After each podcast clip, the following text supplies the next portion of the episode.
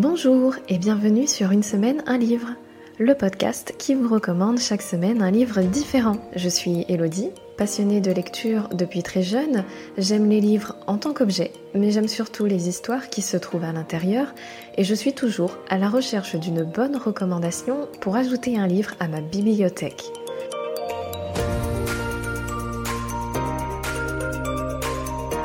Tous les mardis, vous me retrouverez seule ou en compagnie d'un ou une invitée pour vous proposer une nouvelle recommandation. Il s'agit d'un livre qui mérite d'être connu, d'être lu, voire même d'être écouté. Et vous, cher auditeur, si cette recommandation a fait écho en vous, vous ajouterez peut-être ce livre à votre propre bibliothèque. Bonjour Mélissa, bienvenue dans Une semaine un livre. Je suis ravie de te recevoir. Euh, D'abord, toute petite question, comment vas-tu et comment te sens-tu aujourd'hui? Et bonjour Elodie, bah, écoute, je suis, euh, je suis très bien aujourd'hui, je me porte très bien, je te remercie. Toujours agréable de poser la question. On commence euh, toujours euh, les épisodes par la présentation de l'invité. Donc je t'en prie, dis-nous qui es-tu, ce que tu aimes faire dans la vie et ce que tu as envie de partager à propos de toi. Euh, donc je suis Mélissa, Mélissa Pontéry, j'ai 29 ans. Euh, donc je suis euh, attachée de presse, chargée de communication de, de métier. Euh, finalement, c'est une branche qui me convient assez bien puisque je me suis euh, dirigée vers la communication par pur amour des mots. en fait, j'avais envie d'écrire, tout simplement. J'ai toujours aimé écrire et j'ai toujours été passionnée de mots. J'étais une petite fille très très lectrice dès toute petite du coup, ça m'a conduit assez naturellement à, à, créer un blog littéraire à partir de 2015. Donc j'ai pas mal partagé mes coups de cœur, euh, des livres connus, euh, pas connus, récents, anciens, un, peu de tout. Et donc de là, forcément, comme l'écriture euh, restait un, projet de vie et, euh, et une envie très profonde que j'avais depuis toute petite, je me suis assez naturellement dirigée vers, vers l'écriture d'un premier roman voilà, que je viens de publier euh, début octobre. Oui, effectivement. Donc ce roman s'appelle euh, Nos certitudes. Est-ce que tu peux euh, nous présenter ce roman et nous en dire un peu plus? Alors oui, Nos certitudes, c'est un roman, on va dire, d'introspection féminine et de résilience. Euh, c'est l'histoire en fait de Nina. Donc Nina, c'est une, une, jeune femme euh, qui a 27, 28 euh, ans, euh, qui est une jeune mariée en fait, pleine d'illusions sur son couple qu'elle considère absolument parfait. et qui doit malheureusement réapprendre un petit peu à vivre après une, une séparation précipitée et un petit peu brutale. Et donc Nina, c'est une jeune femme pleine de philosophie. elle est persuadée qu'en fait rien n'arrive par hasard et que euh, au-delà de ça, il y a une raison très concrète à, à, la fin brutale de cette histoire. Elle le ressent vraiment au, plus profond d'elle-même, et donc cette intuition profonde, euh, elle va lui permettre de partir en quête de vérité sur euh, son futur ex-mari. Euh, et ainsi bah, mettre à nu un certain nombre de secrets de famille dont elle se doutait mais, mais qu'elle avait peine à imaginer. Euh, voilà, donc cette quête, c'est oui, c'est une quête de vérité, mais c'est aussi une quête personnelle et c'est un peu euh, tout l'intérêt de cette histoire. Puis toute cette histoire, elle va lui permettre de d'apprendre à se connaître euh, elle en tant que femme. et je pense que c'est c'est aussi la notion importante à travers ce récit. Moi, j'ai toujours pensé qu'en fait, il y avait différentes versions à une même histoire. C'est pour ça que j'ai voulu partir sur un récit assez égalitaire en permettant à différents personnages de s'exprimer à tour de rôle.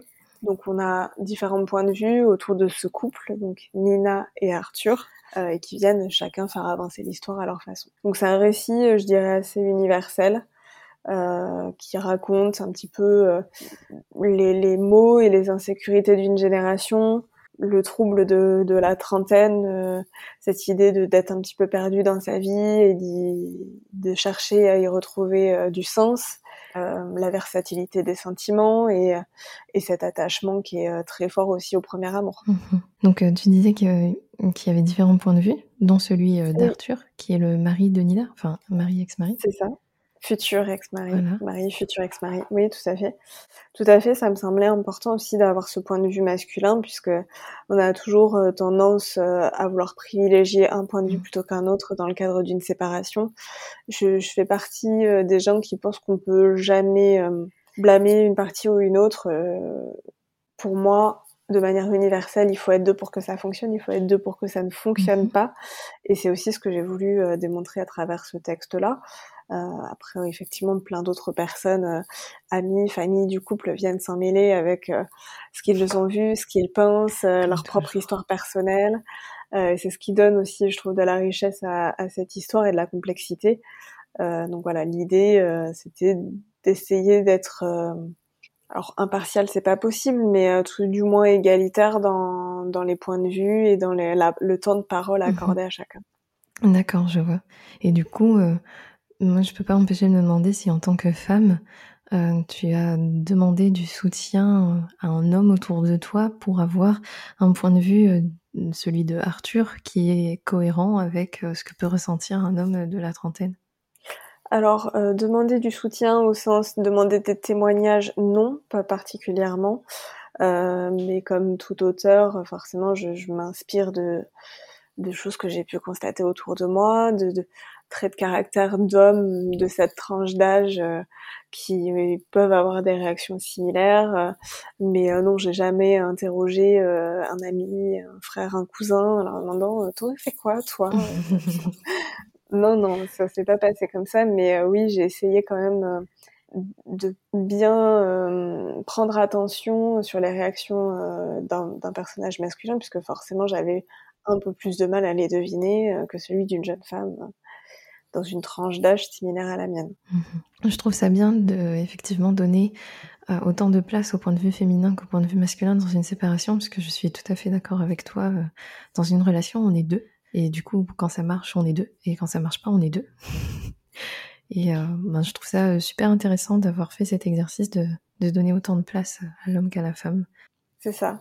Mais pour moi, l'idée, en fait, euh, derrière cette histoire, c'est qu'est-ce qui se cache derrière les apparences? Est-ce que ce qui a été doit toujours être mmh qu'est-ce qui fait que les choses évoluent et, pourquoi parfois on a du mal, euh, certains plus que d'autres, à, se mettre en avant et à oser exprimer ses ressentis et, euh, ses envies. Et c'est aussi toute cette construction-là euh, que je voulais mettre en avant, puisque quand on a un jeune homme et une jeune femme qui apprennent à se construire ensemble très jeunes, et c'est le cas d'Arthur et Nina qui se sont rencontrés à l'aube euh, de leur vie d'adulte, donc 18, 17, 18, 19 ans, dans ces eaux-là.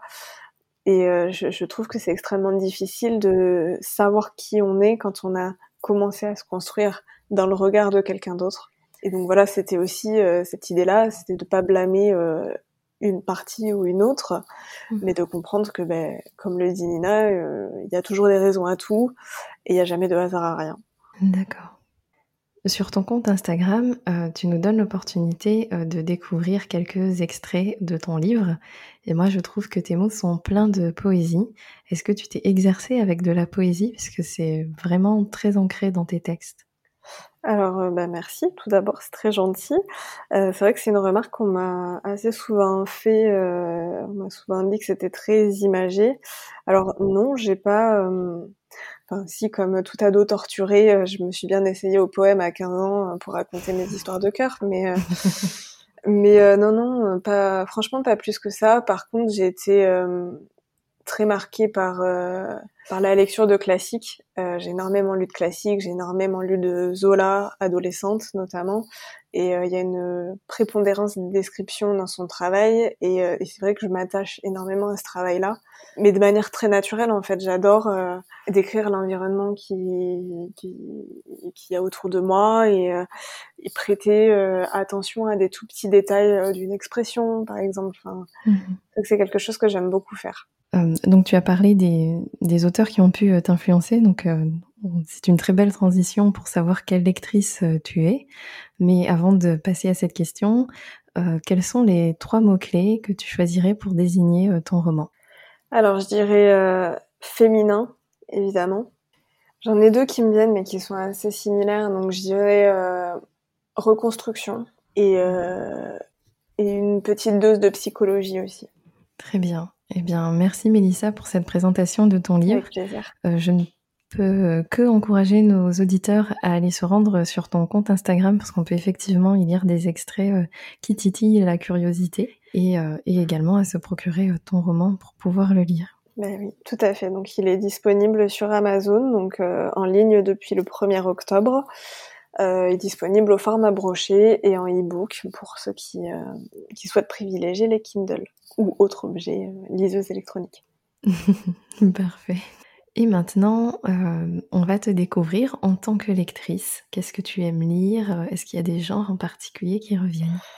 Alors, j'ai jamais été euh, une grande lectrice de littérature de genre, on va dire, si ce n'est euh, si ce n'est les polars que j'ai toujours euh, plutôt affectionné. J'aime j'aime beaucoup l'influence suédoise en fait dans les dans les polars, notamment Camilla Lagerberg que j'ai dévoré. Donc j'ai pas encore tout fini, mais la saga d'Erika Falk, j'ai toujours beaucoup aimé.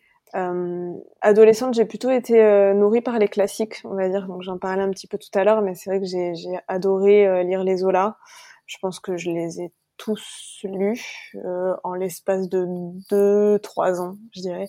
Et c'est vrai que ça m'a pas mal marqué dans mes styles d'écriture derrière. Et donc, ce qui fait aussi que cette influence, elle m'a tournée assez naturellement vers la littérature contemporaine, euh, que ce soit de la littérature blanche ou, euh, ou des thématiques euh, un petit peu plus classiques. Euh, j'aime beaucoup les histoires de, bah, de secrets de famille, les histoires euh, de résilience, euh, les romans historiques aussi. J'ai énormément, énormément lu sur sur la Seconde Guerre mondiale, par exemple. J'ai eu tendance, pas mal jeune, à faire des espèces de boulimie d'auteurs où où je découvrais une plume et, et je lisais quasiment que ça pendant quelques mois et puis après je m'en lassais, je passais à autre chose.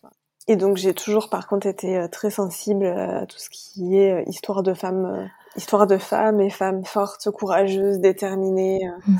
Je me suis aussi mis un petit peu à la, à la BD sur ces thématiques-là, euh, notamment euh, toutes les BD qui avaient été faites par Catel et Bocquet, par exemple sur Olympe de Gouges ou sur Kiki de Montparnasse. Enfin, ça, c'était des choses qui m'ont toujours beaucoup attiré. Et d'ailleurs, si je dis pas de bêtises, il y a une nouvelle BD qui est sortie euh, je ne sais plus euh, sur euh, quelle femme, je l'avoue. Alors j'ai un peu lâché le suivi des, des parutions, j'avoue, mais mais oui, il y en a y en a plein. Il y a une très jolie collection mm. qui a été réalisée par ces deux illustrateurs et auteurs. Et, et franchement, on, apprend énormément de choses sur l'histoire de France et sur l'histoire féminine. Donc, faut vraiment pas hésiter à se les procurer. Et puis, effectivement, comme c'est euh, sous format un peu BD, euh, c'est plutôt rapide à lire et très agréable comme objet. C'est ça. Et je trouve que ça fait une jolie transition entre entre deux romans, euh, peut-être parfois un petit peu douloureux. Enfin, moi, je sais quand j'entre dans une, littérature, dans une lecture un peu forte, j'aime bien derrière couper soit par un recueil de nouvelles, soit par une BD qui voilà qui peut se lire en une journée Mmh. même en quelques heures hein, si on en a le temps. Donc, euh, donc oui, c'est plutôt sympathique et ça reste euh, des indispensables pour moi à découvrir. Eh bien, merci pour cette présentation de toi en tant que lectrice. Euh, il est maintenant temps de dévoiler le livre que tu as choisi de recommander dans cet épisode. Quel est-il? Alors on reste dans une histoire de femme. Donc le livre dont je voulais parler s'appelle La perle et la coquille donc de Nadia Hachimi. Donc c'est pas euh, un livre récent, hein, euh, il est sorti en 2015. Il a reçu le prix des lectrices en, 2016 et moi j'avais vraiment eu un gros gros coup de cœur pour ce livre. Euh, et d'ailleurs pour la petite histoire, je l'ai vu en rayon, donc il était déjà sorti en format poche aux éditions Milady. Et, et j'ai été hyper attirée par la par la couverture. pour vous la décrire, en fait, on voit deux femmes de dos qui, euh, qui sont sur un chemin de pierre et qui, qui marchent euh, vers l'horizon. Donc euh, une petite fille et une femme d'âge mûr, on va dire. Et en fait, cette couverture, elle m'a tellement marqué que j'ai acheté le livre sans même savoir de quoi il parlait. Ça a été voilà, une, jolie révélation et je trouve que il a un écho tout particulier aujourd'hui dans, dans, le contexte actuel, politique actuel. J'ai envie de le, le ressortir un petit peu de, de mon étagère pour, euh, pour en parler. Eh bien, merci pour cette euh, présentation. Est-ce que tu peux nous faire euh, un résumé avec tes propres mots de ce livre et de quoi il parle? Oui, tout à fait. Alors, La perle et la coquille, c'est l'histoire d'une petite fille qui s'appelle Raïma. donc Raïma, elle est afghane. C'est l'aîné d'une famille qui est uniquement composée de filles. Et donc ça, c'est une situation qui pose problème en Afghanistan, puisque dans ce pays, ne pas avoir de garçon est vécu par la famille comme un déshonneur. Donc, euh, dans ce cas, certaines familles font le, choix d'élever leur fille, ou, euh, ou tout du moins l'une de leurs euh, filles, euh, comme un garçon. Donc c'est ce qu'on appelle la tradition des bâches à poche. Et donc ça c'est formidable en fait pour Raima, c'est presque un privilège euh, pour elle de pouvoir être bâche à poche parce que ça lui ouvre tout un monde de liberté euh, auquel elle aurait jamais euh, pu accéder euh, sans ça. Donc tout d'un coup, elle est habillée comme un petit garçon. On la confond avec les petits garçons. Elle peut jouer avec eux dehors. Elle peut déambuler dans les rues.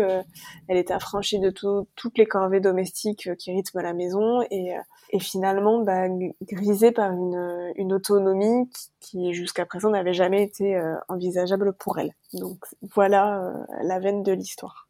D'accord. Et elle fait ça euh, pendant euh, longtemps ou c'est une période de son adolescence et puis ensuite elle est obligée de redevenir une femme avec les contraintes d'une femme alors, elle est tout à fait obligée de, de redevenir euh, une femme. Alors, j'ai pu toutes les petites subtilités de la tradition en tête, mais il me semble que la tradition des bâches à poche s'arrête à partir du moment où la petite fille bah, devient femme au sens mmh littéral du terme, donc c'est-à-dire à partir du moment où elle a ses premières règles euh, et euh, qu'on considère qu'elle est euh, potentiellement mariable, on va dire. donc oui, dans ce livre, Raïma n'est pas bâche à poche toute sa vie. Elle, elle redevient femme entre guillemets à partir du moment où, où on considère qu'elle est prête pour être pour être offerte à un homme en mariage. D'accord. Et donc c'est une histoire de famille quels sont les membres de cette famille?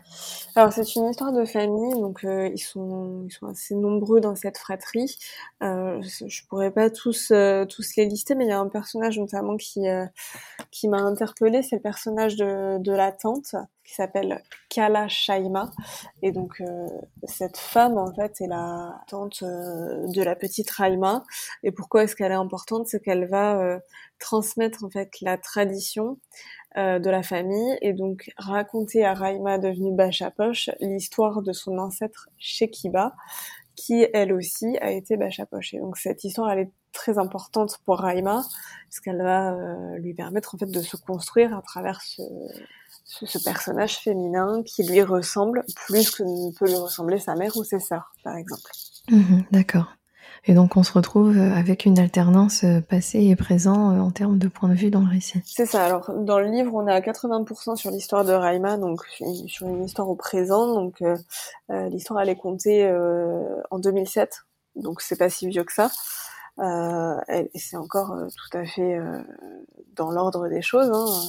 Et donc effectivement, on a des petits retours en arrière avec l'histoire de Shekiba, et ce qui est très marrant quand on lit en fait le livre, c'est que finalement ces deux femmes euh, sont décrites euh, au masculin dans leur rôle de bâche à poche. Donc on ne parle pas de Shekiba et Raïma, mais on parle de Raïm et Shekib.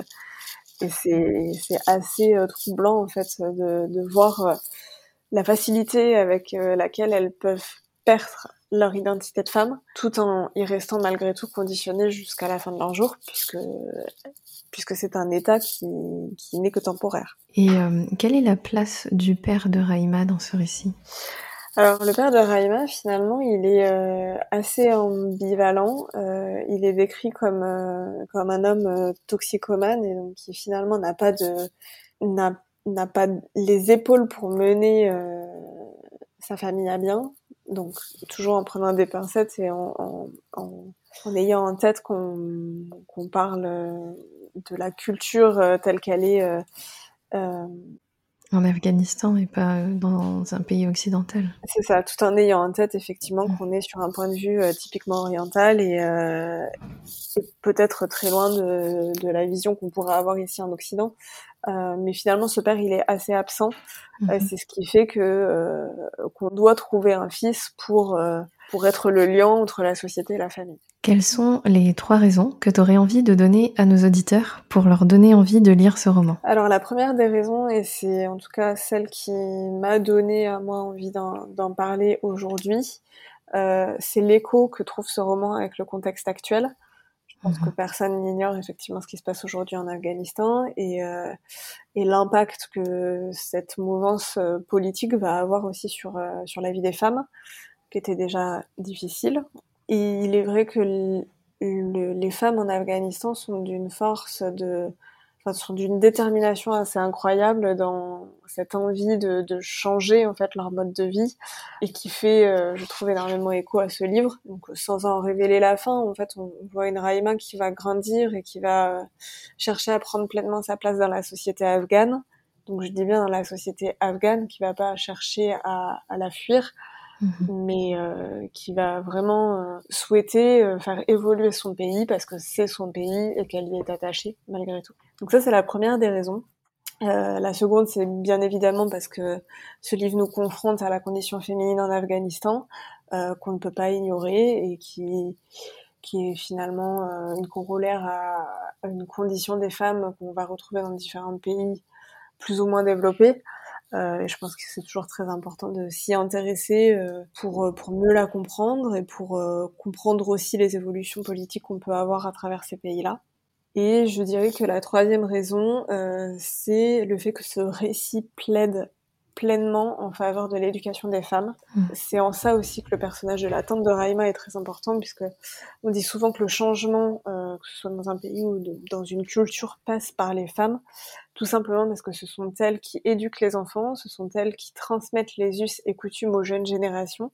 Et que permettre à une jeune femme d'être scolarisée, c'est aussi lui ouvrir euh, tout un monde de possibilités qu'elle va pouvoir transmettre à ses enfants ou à ses mhm. neveux et nièces, peu importe, mais la femme, de tout temps dans la culture, a, a eu euh, une, une, place de transmission très importante.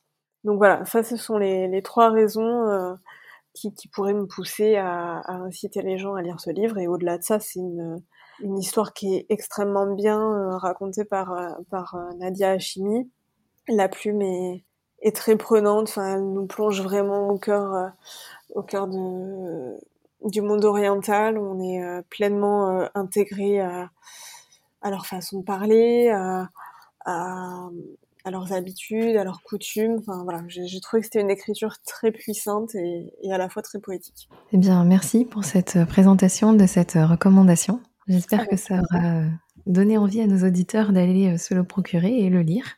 J'espère en tout cas que voilà, il, il trouvera euh, en ses nouveaux lecteurs autant d'écho que qu'il a eu en moi et, euh, et encore une fois voilà, c'est une épopée qui est vraiment passionnante et merveilleusement bien écrite et qui a toute sa place aujourd'hui sur une étagère euh, en 2021, même si ce livre est paru donc en France en 2015. On va maintenant passer à la dernière partie de l'épisode. quel est le livre que tu lis en ce moment? Alors le livre que je lis en ce moment est un roman qui s'appelle Toutes elles, donc toutes au pluriel et elle au singulier, qui a été écrit par Caroline Amoretti. Euh, donc Caroline Amoretti, c'est une auteure auto-éditée, donc qui a eu la gentillesse de me faire découvrir son livre après avoir lu le mien. Et mmh. je suis euh, ben, vraiment euh, en prise avec ce livre que je trouve très très très bien écrit. Donc c'est une histoire de femmes à nouveau. C'est l'histoire de trois femmes, donc trois voisines qui vivent euh, à Paris dans un magnifique immeuble haussmanien dans les beaux quartiers. Euh, en apparence, elles n'ont absolument rien en commun. Genre, euh, pas le même âge, pas les mêmes ambitions, pas la même profession. Elles sont vraiment différentes en tout point. Mais euh, elles vont se retrouver au, au fil de l'histoire autour euh, d'un point commun et autour, je vais même dire, de leur nature commune, qui est le fait d'être une femme. Mhm. Et donc, j'en dirai pas plus parce que parce qu'être une femme, ça revêt plusieurs euh, plusieurs euh, prismes différents. Euh, mais voilà, ce que je peux en dire, c'est que c'est euh, une très très jolie histoire. J'en suis euh, j'en suis aux deux tiers et, et franchement, j'ai hâte j'ai hâte de connaître la fin et de savoir ce que ces trois héroïnes euh, nous réservent. On a presque terminé. Je voulais savoir également euh, si le livre que tu as choisi de recommander, c'est, ça a été une évidence ou est-ce que tu as hésité avec un autre roman? Alors j'ai, oui, j'ai hésité parce que parce qu'il y a tellement de romans que j'ai adorés que que c'était euh, compliqué pour moi de, de faire un choix, mais euh, mais c'est vrai qu'en fait quand je suis quand je suis retombée dessus, en fait j'étais en train de parcourir toutes mes étagères en me disant toi, toi je te prends, toi je te prends pas, toi je te prends, toi je te prends pas. Et, euh, et en fait, ça a été une évidence quand je suis tombée dessus parce que je me suis dit ah oui non mais là celui-là faut vraiment que les gens lisent, c'est vraiment le moment, il faut vraiment qu'ils comprennent. Donc donc oui, ça a été une évidence dans ce sens-là. Après, il y a plein d'autres histoires euh, dont j'aurais pu parler, euh, notamment bah, un roman que j'avais euh, adoré sur sur la Première Guerre mondiale qui s'appelle Au revoir là-haut, mhm. écrit par Pierre Lemaître et mhm. qui a été adapté par la suite en BD et en film avec Albert Dupontel. Il y en a plein en fait. Il y a énormément, énormément de livres. Donc il t'a appelé, ce livre t'a appelé une une deuxième fois. C'est ça. La perle et la coquille m'a appelé une deuxième fois. Ah, c'est très beau. Et tu as eu l'occasion de faire euh, une relecture de ce livre ou tu l'as lu qu'une seule fois? Alors non, c'est vrai que je suis, euh, je suis pas forcément quelqu'un qui va relire ses livres. C'est pas, euh, mon choix n'a pas du tout été porté par le fait de, le relire récemment, mais en revanche le fait d'en reparler, j'ai bien envie de, le relire parce que je sais que je vais passer un bon moment. Mhm. J'ai pas forcément encore en tête tous les détails de l'histoire et, c'est vrai que le fait d'en discuter, bah, peut me redonner envie euh, de me replonger dans ce roman. Moi, j'estime que les livres, en fait, n'ont pas euh, de durée de péremption et qu'une histoire qui a été écrite il y a 50 ans euh, sera toujours aussi belle aujourd'hui. D'accord. comme quoi, un livre peut nous marquer pendant longtemps. C'est ça. Eh bien, merci Mélissa d'avoir accordé du temps pour cet échange, d'avoir répondu à mes questions. Euh, je rappelle à nos auditeurs que tu as auto-édité un livre au début du mois et qu'il est disponible sur Amazon. Et euh, je te souhaite le meilleur pour cette sortie de livre et je pense qu'il fait déjà un très bon début. Merci beaucoup, merci Elodie à, toi de m'avoir invité. Euh, j'ai passé un très très bon moment en ta, compagnie et j'ai adoré voilà pouvoir recommander ce, très beau livre qu'est La perle et la coquille. Et euh, oui, effectivement, parler aussi un petit peu de mon travail, ce qui est toujours euh, toujours important et agréable. Donc euh, merci à toi de m'avoir donné ce temps de parole. Vous trouverez dans les notes de l'épisode le lien pour pouvoir vous procurer le roman de Mélissa intitulé Nos certitudes. Il est donc disponible en format broché et en format numérique sur Amazon. J'espère que vous avez apprécié cet épisode et qu'il vous aura donné envie non seulement de lire, mais aussi de parler de livres. Et surtout, si cette recommandation rejoint votre bibliothèque, n'hésitez pas à venir me le dire sur les réseaux sociaux, principalement sur Instagram où vous me trouverez sous le pseudo une semaine un livre underscore podcast. Il ne me reste plus maintenant qu'à vous souhaiter une bonne semaine et à vous donner rendez-vous mardi prochain pour une nouvelle semaine et un nouveau livre.